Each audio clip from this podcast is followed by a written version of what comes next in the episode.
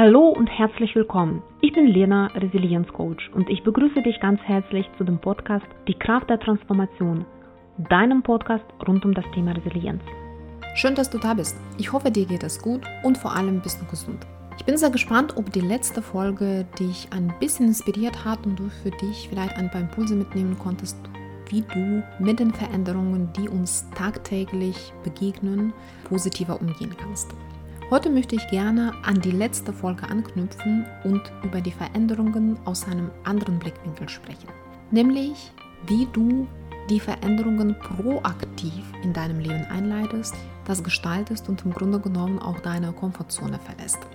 Auch diese Eigenschaft, nämlich Proaktivität bei den Veränderungen, kann uns helfen, unsere Resilienz zu stärken. Weil im Grunde genommen, wenn wir die Veränderungen aus uns heraus vorantreiben und gestalten, werden wir natürlich auch flexibler und anpassungsfähiger. Und wenn auch irgendwelche Krise im Leben passiert, schaffen wir dann viel, viel schneller in diesen positiven oder ich würde eher sagen produktiven Modus zu kommen, um dann versuchen, die Veränderung für dich positiv zu gestalten. In diesem Sinne möchte ich gerne diese Folge mit einem meinem Lieblingszitat von Mahatma Gandhi einleiten. Sei selbst die Veränderung, die du für die Welt wünschst. Viel Spaß damit!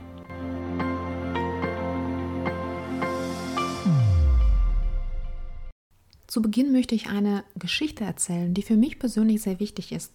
Denn sie hat mir eines Tages äh, der ehemalige CEO von American Airlines, Rob Britton, persönlich erzählt und mich damit auch sehr, sehr motiviert, auch in meinem Leben versuchen, auch was positiv zu gestalten, dementsprechend auch immer auch einen Beitrag zu leisten.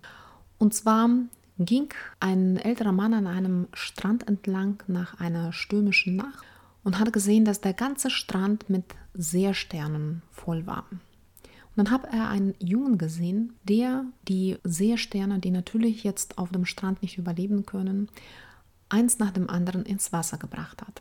Dann hat der Mann den Jungen angesprochen und hat zu ihm gesagt, du, dummer Junge, was machst du da? Das macht doch keinen Sinn. Du schaffst eher nicht, sie alle zu retten. Und dann hat der Junge zu dem Mann geschaut und hat gesagt, doch, für diesen einen Stern macht es Sinn. Diese Geschichte ist für mich persönlich ein Appell, nicht einfach gleichgültig dazustehen und die Situation so anzunehmen, wie sie ist, sondern immer zu handeln. Mit kleinen Schritten. Mit einem kleinen Beitrag, aber trotzdem kann jeder von uns einen Unterschied machen. Wie dieser Junge den Unterschied für die paar Seesterne gemacht hat, die er ins Wasser gebracht hat und damit ihm das Leben gerettet hat auch wenn er nicht alle Seesterne von dem Strand retten konnte. Und gleichzeitig ist auch ein Appell an alle von uns, wenn jeder von uns ein paar Sterne zurück ins Wasser bringt, dann haben wir die Chancen, immer mehr Sterne zu retten. Diese Geschichte veranschaulicht sehr schön verschiedene Einstellungen zu den Veränderungen. Während der ältere Mann der Ansicht ist, dass es sich gar nicht lohnt, sich anzustrengen, weil man eher alle jetzt nicht retten kann, mit anderen Worten die Umstände nicht ändern kann, ergreift der Junge die Initiative, dementsprechend übernimmt auch Verantwortung und versucht durch diese Einstellung auch proaktiv etwas zu tun, indem er das Leben von ein paar Seesternen rettet. Was bedeutet denn die proaktive Veränderung? Ich habe in der letzten Folge gesagt, es gibt ja zwei verschiedene Arten von den Veränderungen. Die Veränderungen, die von außen kommen auf die wir oft keinen Einfluss haben und die Veränderungen, die von innen kommen, wo wir dann eigene Motivation dafür nutzen, um etwas zu verändern. Wenn wir von den Einflüssen von außen sprechen, auch da finde ich, ist es nicht, dass alles total unerwartet und überrascht kommt. Natürlich gibt es immer noch die Ereignisse im Leben, auf die wir gar keinen Einfluss haben und die wir auch nicht vorahnen können. Das ist zum Beispiel Tod oder Krankheit. Insofern ist da schwierig, etwas proaktiv zu gestalten. Aber wenn wir uns andere Lebensbereiche anschauen, beispielsweise Veränderungen im Job oder im Unternehmen, wo wir arbeiten, oder aber auch die Veränderungen im privaten Umfeld, Beziehungskrisen oder Trennungen, da sind meistens die Sachen, die nicht über die Nacht kommen, sondern da ereignen sich eine Reihe von verschiedenen Ereignissen, die sich akkumulieren und letztendlich dazu führen. Insofern ist die Frage, haben wir da die Chance, auch proaktiv etwas dagegen zu tun oder proaktiv etwas zu gestalten? Meiner Meinung nach ja, definitiv. Und zwar dann, wenn wir sehr achtsam und sehr aufmerksam unsere Umgebung beobachten und die wahrnehmen. Nur wenn jetzt zum Beispiel im Job eine Umstrukturierung ansteht, dann kann man schon an, das wird auch einen Einfluss auf mich oder auf meine Arbeitsstelle haben. Wenn ich merke, dass ich mit meinem Partner Streitigkeiten habe und die sich immer öfter wiederholen, ist das auch in der Regel auch ein Hinweis darauf, dass etwas gerade in der Beziehung nicht stimmt. Und die reaktive Reaktion oder die reaktive Vorgehensweise wäre in dem Fall einfach abzuwarten, was dann kommt. Oder vielleicht sich auch einzureden, dass es vielleicht auch alles nicht so schlimm ist. Oft solche Verhaltensweisen führen dazu, wenn tatsächlich dann knallt, sind wir überrascht und geschockt und können mit der Situation erstmal nicht klarkommen.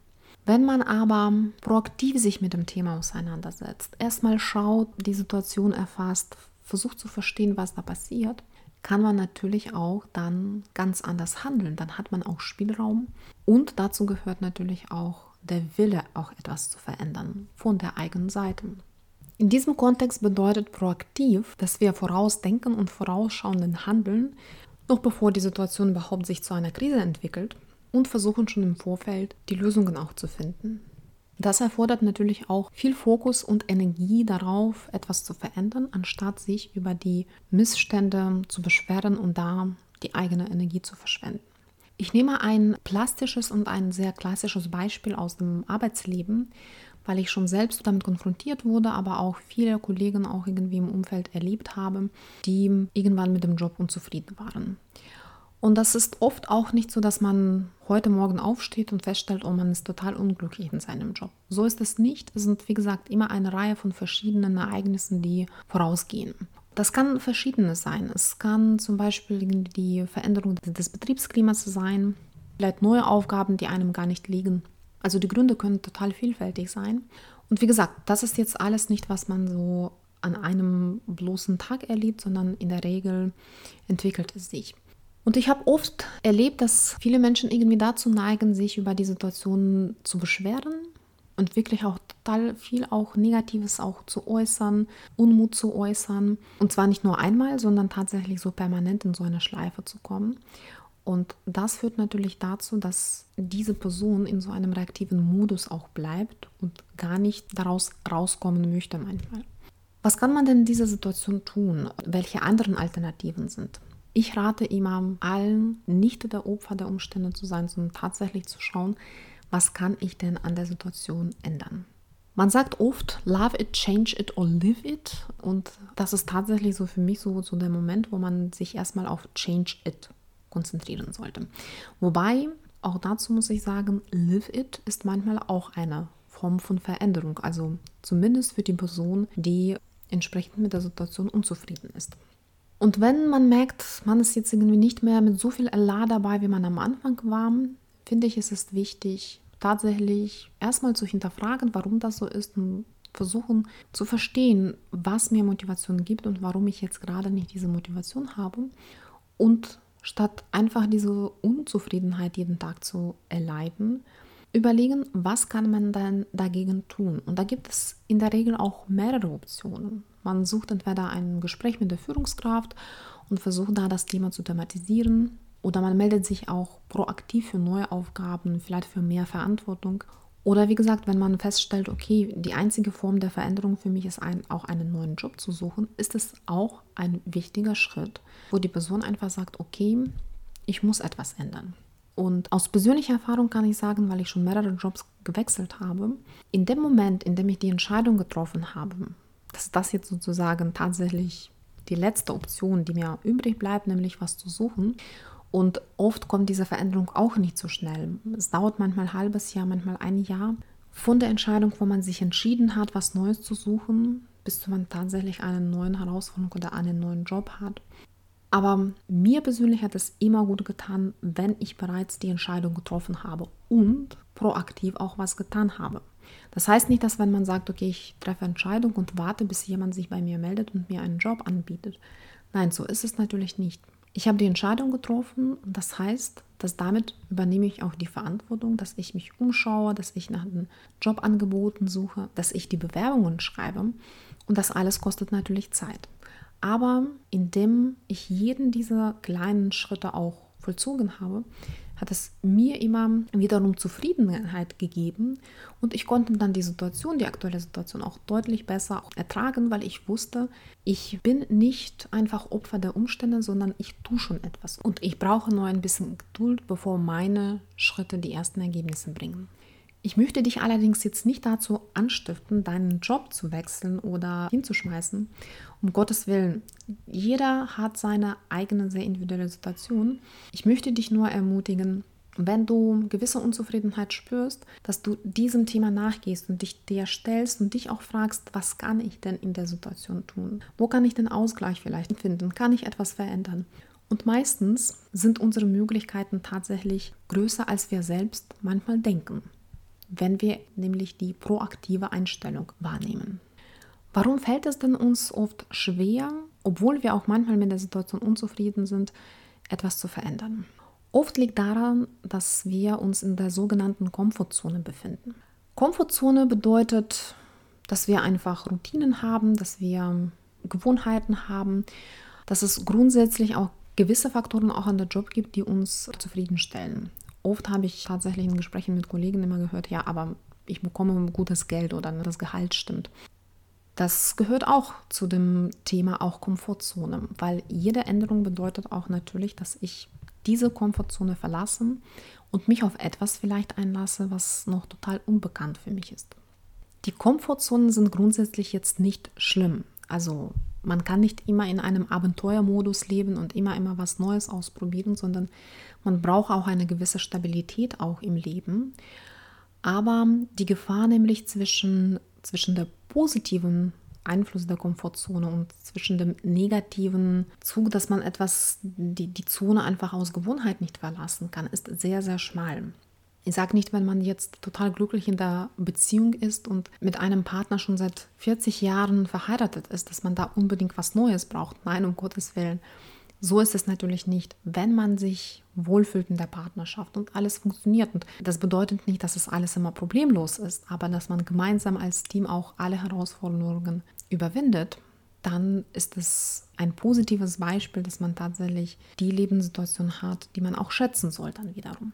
Aber wenn man merkt, dass man in einer Situation ist, die auf den ersten Blick total positiv ist, ich bin total zufrieden mit meinem Aufgabenbereich, mit dem Team und so weiter und so fort, aber trotzdem merkt man vielleicht, dass man schon seit zehn Jahren den gleichen Job macht und vielleicht sein eigenes Potenzial nicht ausschöpfen kann, dann wandelte sich tatsächlich diese Situation in eine Komfortzone.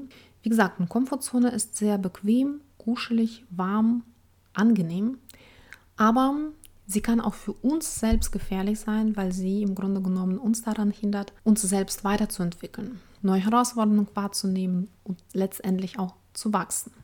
Deshalb möchte ich dich heute ermutigen, erstmal zu überlegen, ob du in einem der Lebensbereiche dich schon etwas länger in einer Komfortzone befindest und dich nach etwas anderem sehnst. Und wenn du das jetzt erstmal für dich realisiert hast, wie du dann den Schritt machst, den nächsten Schritt machst, dass du tatsächlich etwas für dich veränderst.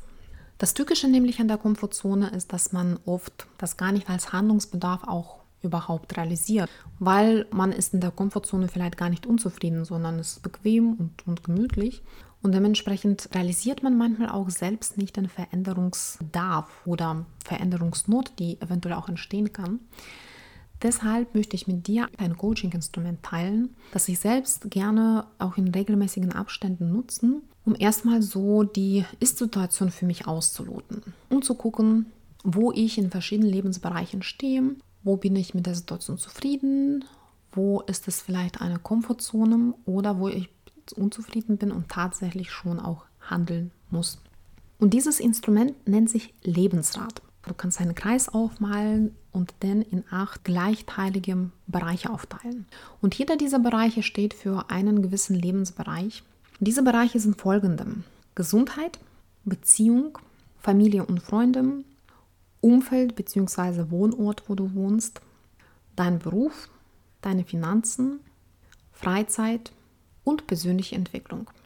So grob kann man unser Leben in diese Lebensbereiche einteilen. Natürlich also gibt es andere Bereiche, die für den einen oder anderen Menschen auch eine wichtige Rolle spielen. Das kann zum Beispiel Religion oder Spiritualität sein. Da kann man auch mit dem Lebensrat weiterarbeiten und das entsprechend erweitern. Aber so im groben würde ich sagen, das sind so die acht Lebensbereiche, die man auf jeden Fall identifizieren kann. Anschließend malst du noch in jedem der Lebensbereiche eine Skala von 0 bis 10, sodass die Skala im Grunde genommen die gleich für alle Elemente ist. Und dann geht man im Grunde genommen so jeden dieser Lebensbereiche durch und stellt sich selbst ein paar Fragen zur Reflexion, die einem helfen zu verstehen, wo ich jetzt gerade stehe. Ich nehme jetzt als Beispiel das Thema Beruf, weil ich schon auch ähm, ein paar andere Beispiele bezogen darauf auch eingebracht habe. Hier lohnt es sich, solche Fragen zu stellen. Bin ich mit meinem aktuellen Beruf zufrieden? Kann ich meine Stärken hier ausleben? Kann ich mein Potenzial ausschöpfen? Habe ich ein gutes Team? Habe ich einen guten Chef, mit dem ich mich gut verstehe? Habe ich spannende Aufgaben? Habe ich neue Herausforderungen? Das sind nur ein paar Beispiele von den Fragen, die kannst du selbst für dich auch erweitern. Die sollten dir helfen, einfach zu verstehen, wie zufrieden bist du jetzt mit der jetzigen Situation. Und deine Zufriedenheit kannst du genau auf dieser Skala von 0 bis 10 auch messen und sagen, okay, wo stehst du jetzt in diesem Lebensbereich? Dann markierst du dir im Grunde genommen diese Ziffer und kannst den entsprechenden Bereich auch ausmalen. Dann gehst du weiter zu dem nächsten Thema, zum Beispiel äh, Beziehung. Auch da kannst du fragen, wie erfüllt ist meine Beziehung, wie gut verstehe ich mich mit meinem Partner, sind wir ein gutes Team, auch solche Fragen können dich dazu anregen zu verstehen, okay, was ist jetzt, wenn du deine Beziehung jetzt von 0 bis 10 auf Skala bewerten würdest, wo stehst du da? Und so gehst du im Grunde genommen jeden einzelnen Bereich durch mit, mit den Fragen dazu und entscheidest für dich, wo du jetzt gerade stehst. Und wie gesagt, dieser Status quo ist nur Momentaufnahme. Das kann sich in drei Monaten oder in einem halben Jahr oder gar in einem Jahr total anders wiederum anfühlen oder aussehen. Deshalb wichtig ist es immer, das in regelmäßigen Abständen zu machen und jeden deiner Lebensbereiche zu untersuchen, um für dich zu verstehen, wo befindest du dich jetzt gerade. Und nachdem du das gemacht hast, jetzt noch ein paar Worte zu den Auswertungen. Grob kann man das so sagen, wenn du auf einer Skala von 1 bis 4 bist in einem der Lebensbereiche, dann bedeutet das, dass der Schmerz hier sehr groß ist. Ne? Dann bist du schon tatsächlich in so einer Handlungsnot wenn du in dem Bereich zwischen 5 und 7 stehst, dann ist es, alles ist okay, aber wie ich immer sage, okay ist nicht gut. Das heißt, da gibt es Potenzial. Und da lohnt es sich da reinzuschauen, genau reinzuschauen, um zu verstehen, was ist denn jetzt? Ne? Ist es vielleicht tatsächlich Komfortzone jetzt gerade, wo das sich jetzt zwar gut anfühlt, aber in Wirklichkeit so nicht richtig gut für dich ist? Und wenn man auf der Skala zwischen 8 und 10 steht, sag mal, das ist eigentlich auch ein äh, optimale sozusagen Bewertung, dann ist in diesem Lebensbereich momentan alles gut. Aber auch da würde ich vorsichtig auch um, damit umgehen und tatsächlich sagen, okay, ne, das ist schon ein Unterschied, glaube ich, ob das 8 oder 10 ist. Und auch da noch ein bisschen so dich selbst fragen, was bedeutet denn 8 für dich persönlich? So, und dieses Tool, wie gesagt, nutzt man oft zu Bestandsaufnahmen, um dann daraus für sich Handlungen auch abzuleiten. Wenn man jetzt zum Beispiel zwischen 1 und 4 steht, dann, wie gesagt, das ist schon total evident, dass man etwas dagegen tun soll. Wenn man zwischen 5 und 7 steht, ist zwar noch okay, aber auch da würde ich mir schon Gedanken machen, okay, was kann ich denn tun, um den einen oder den anderen Lebensbereich ein bisschen nach vorne zu bringen. Ne, wenn wir zum Beispiel im Bereich Gesundheit, fühle ich mich jetzt gesund, möchte ich mich vielleicht öfter bewegen, öfter spazieren, Sport treiben. Das sind zum Beispiel solche Sachen. Und da würde ich immer empfehlen, kleine Schritte für sich zu definieren, wie man tatsächlich die Situation auch verändern kann. Und das ist nämlich auch das Gute daran, indem du diese Auswertung machst für dich, machst du automatisch oder kommst du auch automatisch darauf, dass du etwas ändern kannst, auch in dem Bereich. Und du kommst dann in den proaktiven Modus und überlegst dir, bevor, ich sag mal so, es knallt, und insbesondere bei dem Thema Gesundheit, bevor was Schlimmes passiert, kannst du dann schon präventiv eingreifen und überlegen, okay, welche Maßnahmen kann ich ergreifen, um etwas dagegen zu tun.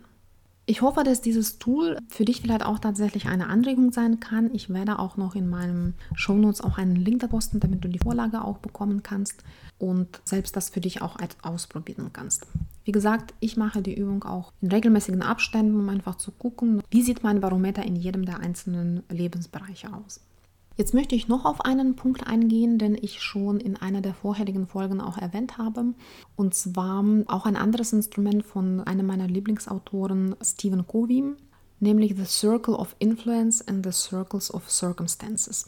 Stephen Covey hat Proaktivität auch in seinem Buch Sieben Wege der Effektivität auch gut beschrieben und hat im Grunde genommen das sehr plastisch auch dargestellt. Er hat nämlich so zwei Kreise definiert. Der äußere Kreis ist immer der Circle of Circumstances, also die Umstände, die uns umgeben, auf die wir nicht immer direkten Einfluss haben.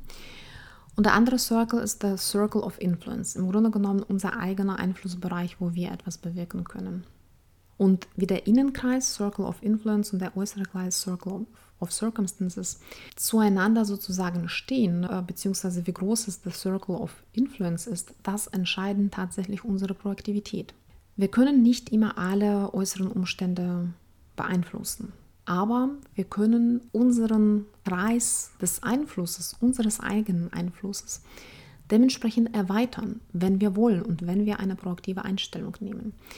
Das heißt jetzt in einem konkreten Fall jetzt mit der Arbeit, das ich am Anfang erwähnt habe, wenn einen etwas unzufrieden macht, sich nicht nur beschweren und sagen, ja, die Umstände sind jetzt so, sondern tatsächlich versuchen, was zu verändern, entweder ein Gespräch mit dem Chef zu suchen, ihn ähm, darauf anzusprechen, vielleicht eigenen Aufgabenbereich zu erweitern oder zu verändern. Vielleicht, wenn jetzt zum Beispiel im Team etwas jetzt nicht klappt, auch da die Themen ansprechen, überlegen, kann man vielleicht in ein anderes Team dann wechseln. Also das wäre zum Beispiel ein Beispiel, wo man versucht, Circle of Influence zu erweitern. Insofern rate ich dir auch, in jeder Situation, die dich unzufrieden macht oder wo du merkst oder vielleicht Komfortzone ist, einfach zu überlegen, wo kannst du denn deinen Bereich des Einflusses erweitern. Und alleine, wenn du dir die Frage stellst, bringst du dich vielleicht automatisch schon auf mehrere Möglichkeiten. Oft öfter haben wir sogar mehrere Möglichkeiten, wenn wir genauer hinschauen. Und zum Schluss noch ein kleiner Impuls in Bezug auf deine Sprache.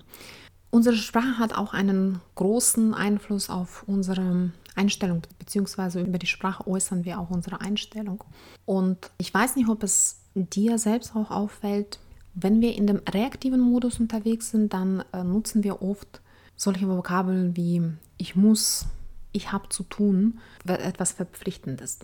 Wenn man aber proaktiv etwas gestaltet möchte, dann tendiert man dazu eher zu nutzen, ich möchte, ich will.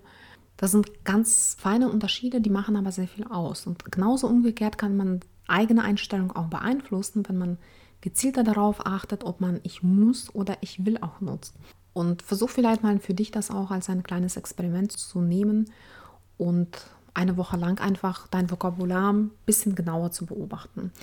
Achtung, wenn man das selbst bei sich macht, fällt das auch in der Umgebung auch auf, was die anderen Menschen dann nutzen. Aber ich finde das immer sehr interessante Beobachtung, welche Vokabeln man selbst nutzt. Und wie gesagt, du kannst dementsprechend dich aktiv in den proaktiven Modus reinbringen, wenn du gezielt deine Ich muss oder zum Beispiel auch ein anderes Beispiel aber in andere Vokabel oder durch andere Vokabel ersetzt, nämlich wie ich will oder statt aber und zu nutzen. Damit schaffst du dann dir automatisch mehrere Möglichkeiten, aus denen du schöpfen kannst. So, ich hoffe, ich konnte dich ein bisschen inspirieren, mehr proaktiv im Leben zu handeln und manchmal auch deine Komfortzone zu verlassen. Kurze Zusammenfassung der heutigen Folge. Also wir haben über das Thema proaktive Veränderung, proaktive Gestaltung gesprochen. Hier ist es wichtig für sich zu verstehen, ja klar, wir können nicht immer alles im Leben verändern, aber es gibt doch ganz, ganz, ganz viele Sachen, Maßnahmen, die wir anleiten können, um die Veränderung selbst voranzutreiben und nicht zu warten, bis die Krise kommt. Und du kannst an deiner Produktivität selbst arbeiten. Und ich finde, so der erste wichtige Schritt ist immer so, überhaupt zu verstehen, wo man jetzt gerade steht ob es Veränderungsbedarf in einem und dem anderen Lebensbereich auch gibt. Und dazu habe ich dir ein Tool an die Hand gegeben, nämlich das Lebensrad, das dir helfen kann, dementsprechend jeden deiner Lebensbereiche genauer anzuschauen, um zu verstehen, wie zufrieden du jetzt gerade bist und ob es ein Veränderungsbedarf besteht oder sich gerade so meldet. Und im zweiten Schritt natürlich dann auch überlegen, was du ändern kannst. Was ist denn dein Kreis des Einflusses bzw. wie du deinen Kreis des Einflusses in jedem der Lebensbereiche auch erweitern kannst. Und drittens, achte auf deine Sprache, weil unsere Sprache unser Verhalten beeinflusst. Insofern achte da ganz genau, ob du eher in einem reaktiven Modus unterwegs bist und solche Vokabeln ernutzt wie ich muss, ich habe zu oder ich soll, anstatt ich möchte, ich will, ich werde was machen. Das ist jetzt ein kleiner, aber feiner Unterschied, der tatsächlich dir helfen kann, auch mehr proaktiv Veränderung zu gestalten, als Opfer der Umstände zu sein. Das war's für heute. Ich hoffe, die Folge hat dir gefallen und hat dir ein paar Impulse gegeben und würde mich riesig freuen, wenn du die Folge weiterempfehlen könntest oder mir auch eine Rückmeldung geben kannst. Ansonsten wünsche ich dir gute Gesundheit, schöne Zeit. Bald kommt schon der erste Advent. Genieße diese Zeit und vielleicht wirst du in den besinnlichen Adventswochen auch Zeit dafür haben, mal Lebensratübungen zu machen, einfach auf dein Leben zu schauen. Und wie gesagt, es kann auch sein, dass du in allen Bereichen zwischen 8 und 10 liegst, dann ist es auch ein schönes Gefühl, das nochmal vor den Augen zu fühlen. In diesem Sinne, alles Gute und bis dann.